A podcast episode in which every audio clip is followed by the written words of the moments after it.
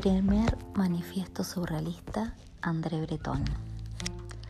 Tanta fe se tiene en esta vida, en la vida en su aspecto más precario, en la vida real, naturalmente, que la fe acaba por desaparecer. El hombre, soñador sin remedio, al sentirse de día en día más descontento de su sino, examina con dolor los objetos que le han enseñado a utilizar, que ha obtenido a través de su indiferencia o de su interés, casi siempre a través de su interés, ya que ha consentido someterse al trabajo o por lo menos no se ha negado a aprovechar las oportunidades, lo que él llama oportunidades. Cuando llega este momento el hombre es profundamente modesto, sabe cómo son las mujeres que ha poseído, sabe cómo fueron las risibles aventuras que emprendió, la riqueza y la pobreza nada le importan. Y en este aspecto el hombre vuelve a ser como un niño recién nacido. Y en cuanto se refiere a la aprobación de su conciencia moral, reconozco que el hombre puede prescindir de ella sin grandes dificultades. Si le queda un poco de lucidez, no tiene más remedio que dirigir la vista hacia atrás, hacia su infancia, que siempre le parecerá maravillosa por mucho que los cuidados de sus educadores la hayan destrozado. En la infancia, la ausencia de toda norma conocida ofrece al hombre la perspectiva de múltiples vidas vividas al mismo tiempo. El hombre Hace suya esta ilusión. Solo le interesa la facilidad momentánea, extremada, que todas las cosas ofrecen. Todas las mañanas los niños inician su camino sin inquietudes. Todo está al alcance de las manos. Las peores circunstancias materiales parecen excelentes. Luzca la luz, del sol o este negro el cielo, Siempre seguiremos adelante, jamás dormiremos. Pero no se llega muy lejos a lo largo de este camino y no se trata solamente de una cuestión de distancia. Las amenazas se acumulan, se cede, se renuncia a una parte del, terreno que se debía conquistar. Aquella imaginación que no reconocía límite alguno ya no puede ejercerse sino dentro de los límites fijados por las leyes de un utilitarismo convencional. La imaginación no puede cumplir mucho tiempo esta función subordinada y cuando alcanza aproximadamente la edad de 20 años, prefiere por lo general abandonar al hombre a su destino de tinieblas. Pero si más tarde el hombre fuere por lo que fuere, intenta enmendarse al sentir que poco a poco van desapareciendo todas las razones para vivir, al ver que se ha convertido en un ser incapaz de estar a la altura de la situación excepcional como la del amor, difícilmente logrará su propósito. Y ello es allí, así, por cuanto el hombre se ha entregado en cuerpo y alma al imperio de unas necesidades prácticas que no toleran el olvido. Todos los actos del hombre carecerán de altura, todas sus ideas de profundidad, de todo cuanto le ocurra pueda llegar a ocurrirle. El hombre solamente verá aquel aspecto del conocimiento que, no, que lo liga a una multitud de acontecimientos parecidos, acontecimientos en los que no ha tomado parte, acontecimientos que se ha perdido. Más aún, el hombre juzgará cuando le ocurra o pueda ocurrirle, poniéndolo en relación con uno de aquellos acontecimientos últimos, cuyas consecuencias sean más tranquilizadoras que las de los demás. Bajo ningún pretexto sabrá percibir su salvación. Amada imaginación, lo que más amo en vos es que jamás perdonás. Únicamente la palabra libertad tiene el poder de exaltarme. Me parece justo y bueno mantener indefinidamente este viejo fantasmatismo humano. Sin duda alguna, se basa en mi única aspiración legítima. Pese a tantas y tantas desgracias como hemos heredado, es preciso reconocer que se nos ha legado una libertad espiritual suma. A nosotros nos corresponde usarla sabiamente. Reducir la imaginación a la esclavitud cuando a pesar de todo quedará esclavizada en virtud de aquello que con grosero criterio se denomina felicidad, es despojar a cuanto uno encuentra en lo más hondo de sí mismo del derecho a la suprema justicia. Tan solo la imaginación libre me permite llegar a saber lo que puede llegar a ser, y esto basta para mitigar un poco su terrible condena. Esto basta también para que me abandone a ella, sin miedo al engaño, como si pudiéramos engañarnos todavía más. ¿En qué punto comienza la, imaginación a ser perniciosa y en qué punto deja de existir la seguridad del espíritu? Para el espíritu, acaso, la posibilidad de errar no es sino una contingencia del bien? queda la locura. La locura que solemos recluir, como bien se ha dicho, esta locura o la otra. Todos sabemos que los locos son internados en méritos de un reducido número de actos reprobables y que en ausencia de estos actos su libertad y la parte visible de su libertad no sería puesta en tela de juicio.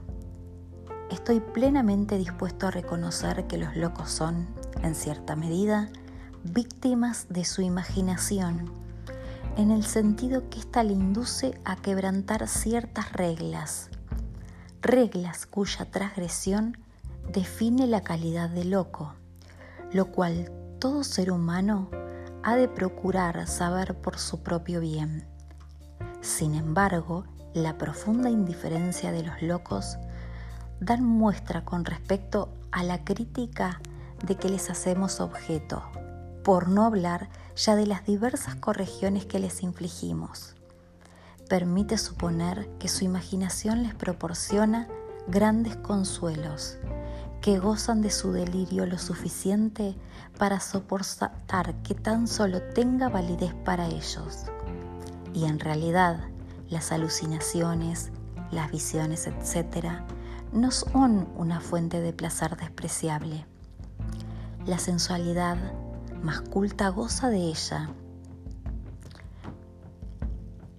Y me consta que muchas noches acariciaría con gusto aquella linda mano en las últimas páginas del Intelligence de Ten se entrega a tan curiosas fechorías. Me pasaría la vida entera dedicado a provocar las confidencias de los locos. Son como la gente de escrupulosa honradez, cuya inocencia tan solo se puede comparar con la mía. Para poder descubrir América, Colón tuvo que iniciar el viaje en compañía de locos. Y ahora podés ver que aquella locura dio frutos reales y duraderos. No será el miedo a la locura lo que nos obligue a bajar la bandera de la imaginación después de haber instruido proceso a la actitud materialista, es imperativo instruir proceso a la actitud realista, aquella más poética que esta, desde luego. Presupone que el hombre, un orgullo monstruoso, pero no comporta una nueva y más completa frustración. Es conveniente ver ante todo en dicha escuela bienhechora reacciona contra ciertas críticas risibles, tendencias del espiritualismo y por fin la actitud materialista no es incompatible con cierta elevación intelectual.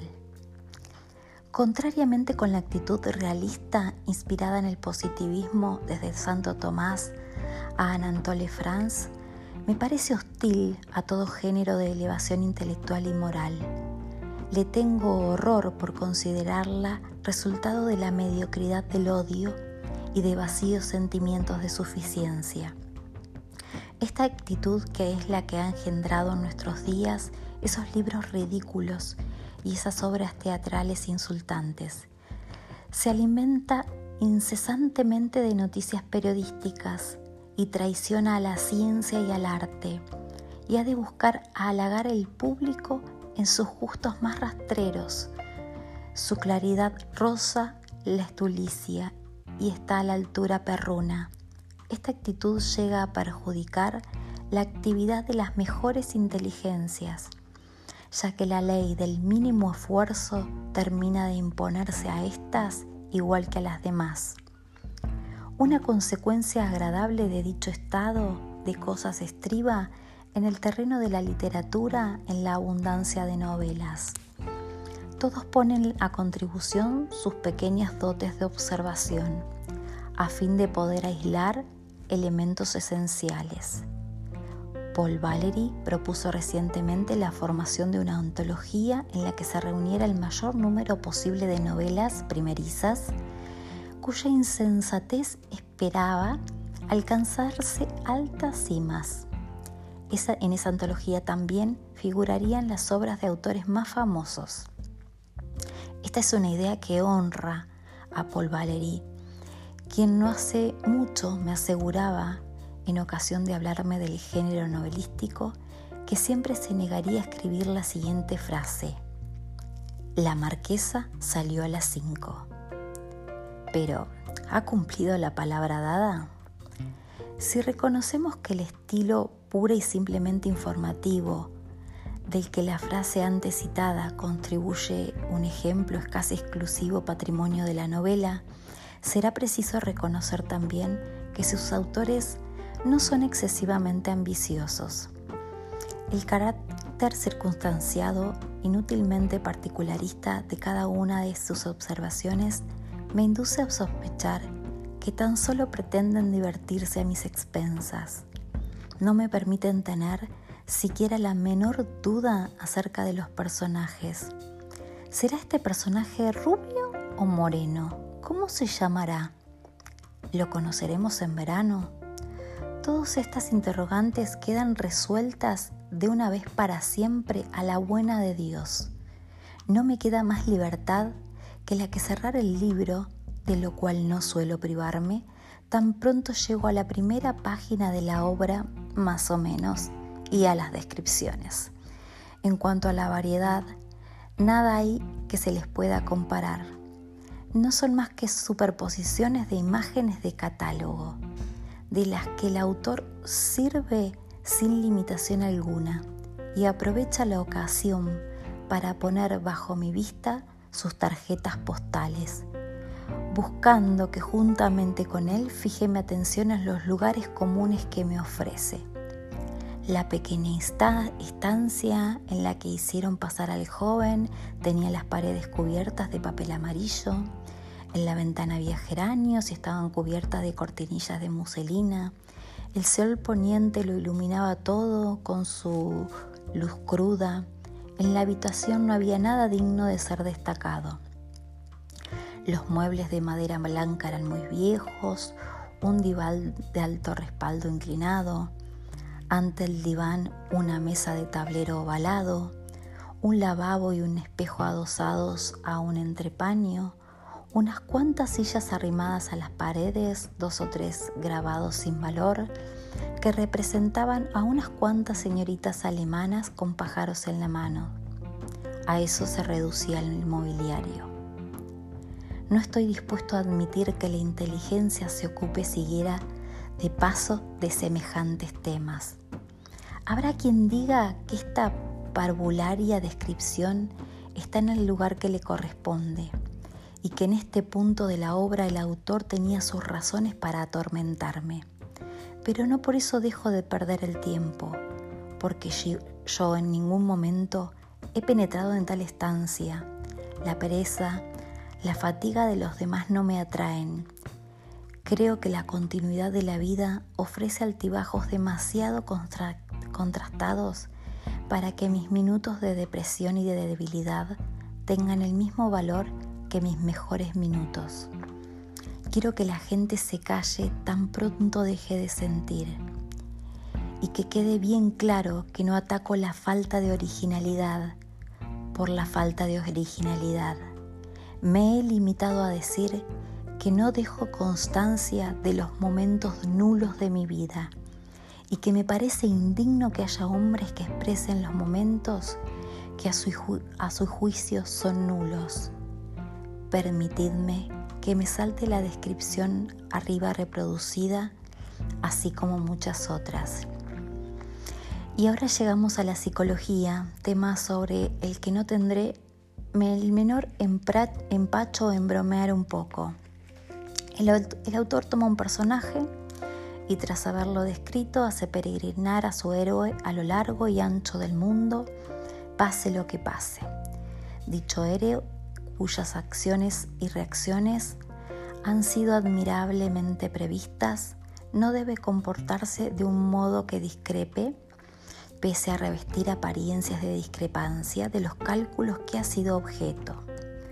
Aunque el oleaje de la vida cause la impresión de evaluar al personaje, de revolcarlo, de hundirlo, el personaje siempre será aquel tipo humano previamente formado. Se trata de una simple partida de ajedrez que no despierta mi interés, porque el hombre, sea quien sea, me resulta un adversario de escaso valor. Lo que no puedo soportar son esas lamentables discusiones referentes a tal o cual jugada, cuando ello no comporta ganar ni perder. Y si el viaje no merece las alforjas, si la razón objetiva deja en el más terrible abandono, y esto es lo que ocurre a quien llama en su ayuda, ¿no será mejor prescindir de tales disquisiciones? La diversidad es tan amplia que en ella caben todos los tonos de voz, todos los modos de andar, de toser, de sonarse, de estornudar. Si un racimo de uvas no contiene dos granos semejantes, ¿a santo de qué describir un grano en representación de otro? un grano en representación de todos, un grano que en virtud de mi arte resulte comestible. La insoportable manía de equiparar lo desconocido a lo conocido, a lo clasificable, domina los cerebros. El deseo de análisis impera sobre los sentimientos. De ahí nacen largas exposiciones cuya fuerza persuasiva radica tan solo en su propio absurdo y que tan solo logran imponerse al lector mediante el recurso a un vocabulario abstracto, bastante vago ciertamente, y que con ello resultara que las ideas generales que la filosofía se ha ocupado de estudiar hasta el presente momento penetrasen definitivamente en un amplio ámbito, yo sería el primero en alegrarme pero no es así. Todo queda reducido a un simple decreteo. Por el momento, los rasgos de ingenio y otras galanas habilidades, en vez de dedicarse a juegos inocuos consigo misma, ocultan a nuestra visión, en la mayoría de los casos, el verdadero pensamiento, que a su vez se busca a sí mismo. Creo que todo acto lleva en sí su propia justificación, por lo menos en cuanto a lo que respecta a quien ha sido capaz de ejecutarlo. Creo que todo acto está dotado de un poder de radiación de luz al que cualquiera glosa, por ligera que sea, siempre debilitará.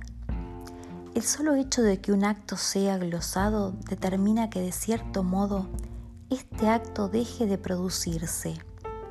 El adorno del comentario, ningún beneficio produce al acto.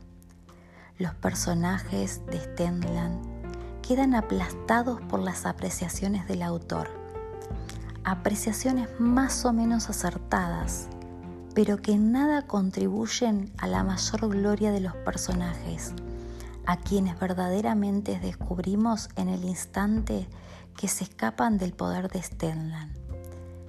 Todavía vivimos bajo el imperio de la lógica y precisamente a eso quería llegar. Sin embargo, en nuestros días los procedimientos lógicos tan solo se aplican a la resolución de problemas de interés secundario. La parte de racionalismo absoluto que todavía solamente puede aplicarse a los hechos estrechamente ligados a nuestra experiencia. Contrariamente, las finalidades de orden puramente lógico quedan fuera de su alcance. Sobra decir que la propia experiencia se ha visto sometida a ciertas limitaciones. La experiencia está confinada en una jaula, en cuyo interior da vueltas y vueltas sobre sí misma, y de la que cada una es más difícil hacerla salir. La lógica también se basa en la utilidad inmediata y queda protegida por el sentido común, so pretexto de civilización con la excusa del progreso. Se ha llegado a desterrar del reino del espíritu cuanto pueda clasificarse, con razón o sin ella, de superstición o quimera. Se ha llegado a proscribir todos aquellos modos de investigación que no conformen con los imperantes. Al parecer, tan solo al azar, se debe que recientemente se haya descubierto una parte del mundo intelectual, que a mi juicio es, con mucho, la más importante y que se pretendía relegar al olvido. A este aspecto debemos reconocer que los descubrimientos de Freud han sido de decisiva importancia. Con base en dichos descubrimientos, comienza al fin a perfilarse una corriente de opinión cuyo favor explorador podrá avanzar y llevar sus investigaciones a más lejanos territorios, al quedar autorizado a dejar de limitarse únicamente a las realidades más someras. Quizá haya llegado el momento de que la imaginación esté próxima a volver a ejercer los derechos que le corresponden. Si las profundidades de nuestro espíritu ocultan extrañas fuerzas capaces de aumentar, aquellas que se advierten en la superficie o de luchar victoriosamente contra ellas, es del mayor interés captar estas fuerzas, cantar, captarlas ante todo a continuación, someterlas al dominio de nuestra razón, si es que resulta procedente. Con ello incluso, los propios analistas no obtendrán sino ventajas, pero es conveniente observar que no se ha ideado a priori ningún método para llevar a cabo tal empresa, la cual, mientras no se demuestre lo contrario, puede ser competencia de los poetas al igual que los sabios, y que el éxito no depende de los caminos más o menos caprichosos que sigan, con toda justificación, Freud ha proyectado su labor crítica sobre los sueños, ya que efectivamente es inadmisible que esta importante parte de la actividad psíquica haya merecido por el momento tan escasa atención. Y ello es así por cuanto el pensamiento humano, por lo menos desde el instante del nacimiento del hombre hasta su muerte, no ofrece solución de continuidad alguna. La suma total de todos los momentos del sueño desde el punto de vista temporal, considerando solamente el sueño puro, el sueño de todos los periodos en el que el hombre duerme, no es inferior a la suma de los momentos de realidad, o mejor dicho, de los momentos de vigilia. La extremada diferencia en cuanto a importancia y gravedad que para el observador ordinario existe entre los acontecimientos en el estado de vigilia y aquellos correspondientes al estado de sueño, siempre han sido sorprendentes. Así es debido que el hombre se convierte principalmente cuando deja de dormir, en un juguete de su memoria que en estado normal se complace en evocar muy débilmente las circunstancias del sueño, a privar a éste de toda trascendencia actual y a situar el único punto de referencia del sueño en el instante en el que el hombre cree haberlo abandonado unas cuantas horas antes, en el instante de que aquella esperanza o de aquella preocupación anterior, el hombre al despertar tiene la falsa idea de emprender algo que vale la pena. Por esto el sueño queda relegado al interior de un paréntesis igual que la noche y en general el sueño, al igual que el sueño de la noche, se considera irrelevante. Este singular estado de cosas me induce a algunas reflexiones a mi juicio oportunas. Dentro de los límites en que se produce o cree que se produce, el sueño es, según todas las apariencias, continuo con trazas de tener una organización o estructura. Únicamente la memoria se roga el derecho de imponerlas, de no tener en cuenta las transiciones y de ofrecernos antes una serie de sueños que el sueño propiamente dicho. Del mismo modo, únicamente tenemos una representación fragmentaria de las realidades, representación cuya coordinación depende de la voluntad Aquí es importante señalar que nada puede justificar el proceder de una mayor dislocación de los elementos constitutivos del sueño. Lamento tener que expresarme mediante unas fórmulas que en principio excluyen al sueño. ¿Cuándo llegará, señores lógicos, la hora de los filósofos durmientes? Quisiera dormir para entregarme a los durmientes del mismo modo que me entrego a quienes me leen, con los ojos abiertos para dejar de hacer prevalecer en esta materia el ritmo consciente de mi pensamiento. ¿Acaso de mi sueño de la última noche sea a continuación del sueño de la precedente y prosiga la noche siguiente con un rigor harto plausible?